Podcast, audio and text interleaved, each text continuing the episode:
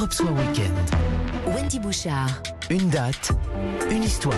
Bon, tout de suite, c'est l'entretien de Philippe Legrand avec Pure Essentiel. Pure Essentiel, l'efficacité à l'état pur. Bonsoir Philippe Legrand. Bonsoir Wendy, bonsoir à tous. Retour en 1989, des chocs, des ruptures, des nouvelles libertés et un pays qui change. Bonsoir Marc Lévy. Bonsoir Philippe. Depuis 20 ans, vous êtes l'écrivain français le plus lu dans le monde avec 50 millions d'exemplaires. Votre histoire est l'une des plus incroyables de la littérature car le hasard de la vie a fait de vous un auteur alors que votre métier était ailleurs. Votre goût de la liberté a très certainement compté dans ce choix comme dans celui de cette année 1989. Un certain 9 novembre, le mur de Berlin tombe, une voie s'ouvre vers l'ouest tandis que la voix d'André Ancien retentit avec émotion sur Europe 1.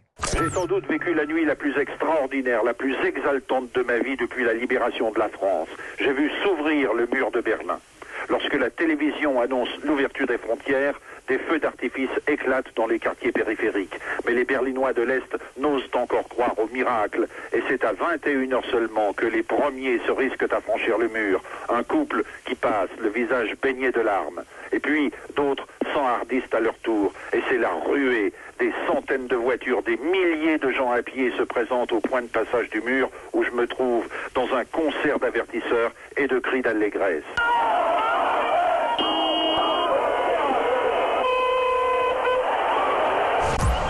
Les mots, euh, les mots sont là, hein, ceux d'André Ancien sur Europe 1 à l'époque, et les images apparaissent aussi. C'est comme si on y était et si on, retrouvait ce moment le 9 novembre 1989, la chute du mur de Berlin. Pourquoi cette date, Marc Lévy? Parce que, euh, comme votre reporter, ça a été, euh, je crois, euh, la nuit la plus extraordinaire de ma vie ça a été une nuit euh, incroyable et puis les jours qui s'en sont suivis parce que il y a un mot qui m'émeut à chaque fois, c'est euh, nous sommes libres. Alors Marc Lévy, il y a aussi euh, des personnages et notamment un, une ombre que l'on voit qui est à l'origine de cette perestroïka aussi Gorbatchev et puis une autre ombre, celle de Rostropovitch. Les artistes, les politiques, les intellectuels s'y retrouvent, sont là au pied du mur.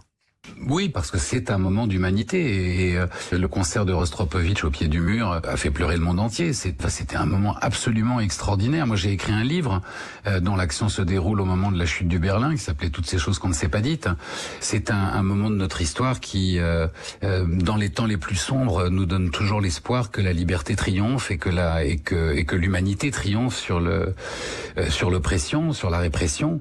et puis et puis c'est tout tout ce qu'on a découvert après sur euh, le, sur les archives de la Stasi euh, nous a tellement ouvert les yeux sur les régimes autocratiques, sur la surveillance des peuples. Moi, ça a guidé mon écriture pendant pendant presque toute ma carrière d'écrivain, puis ça, ça a d'ailleurs guidé ma vie. Alors cette démocratie que vous évoquez euh, là maintenant, euh, Marc Lévy euh, sur Europe 1 autour de cette date du 9 novembre 1989 nous amène aussi tout naturellement à, à ce regard que vous portez euh, sur le monde dans votre dernier livre, c'est arrivé la nuit aux éditions Robert Laffont Versilio.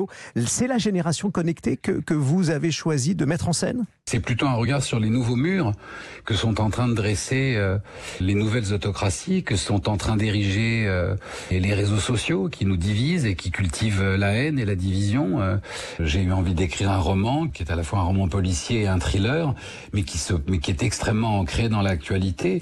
Euh, C'est arrivé la nuit parce qu'au fond, tout le monde se ressemble la nuit et, et on peut se confondre, on peut confondre le bien et le mal? Non, c'est arrivé la nuit, c'est la façon dont les murs se dressent pendant que l'on dort comment la pollution digitale est, est, est, venue nous espionner. Et je raconte dans le roman, euh, euh, en réalité, une enquête qui a été menée par une grande journaliste anglaise du Guardian, où, euh, où un grand milliardaire anglais, mania de la presse, euh, a financé à grand renfort de, de, millions de livres sterling une gigantesque campagne de désinformation et de fausses nouvelles dans des médias anglais complices et grâce à Facebook et qui a œuvré pour le Brexit, pas du tout par idéologie, mais parce qu'il allait en tirer des richesses considérables Donc je raconte aussi voilà cette attaque euh, systémique de nos démocraties euh, par des grandes puissances financières qui veulent désagréger les démocraties pour s'approprier les richesses des pays et en tirer des profits au, au détriment des populations.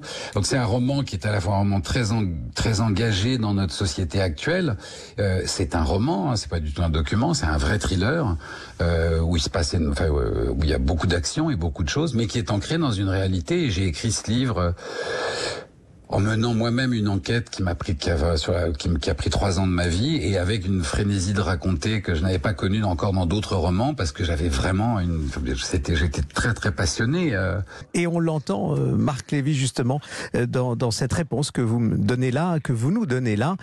C'est arrivé la nuit, c'est le titre du livre, suspense, thriller, un roman, mais aussi une enquête, la vôtre. Merci d'être venu sur Europe 1. Il est presque 20 heures, euh, le temps de se dire, au fond, avec euh, Johnny, que vous avez bien connu et pour lequel vous avez écrit euh, un titre, un succès. On va euh, réentendre Retiens la nuit euh, pour se dire au revoir. À bientôt. au revoir et merci de m'avoir reçu Retiens la nuit pour nous deux jusqu'à la fin du monde.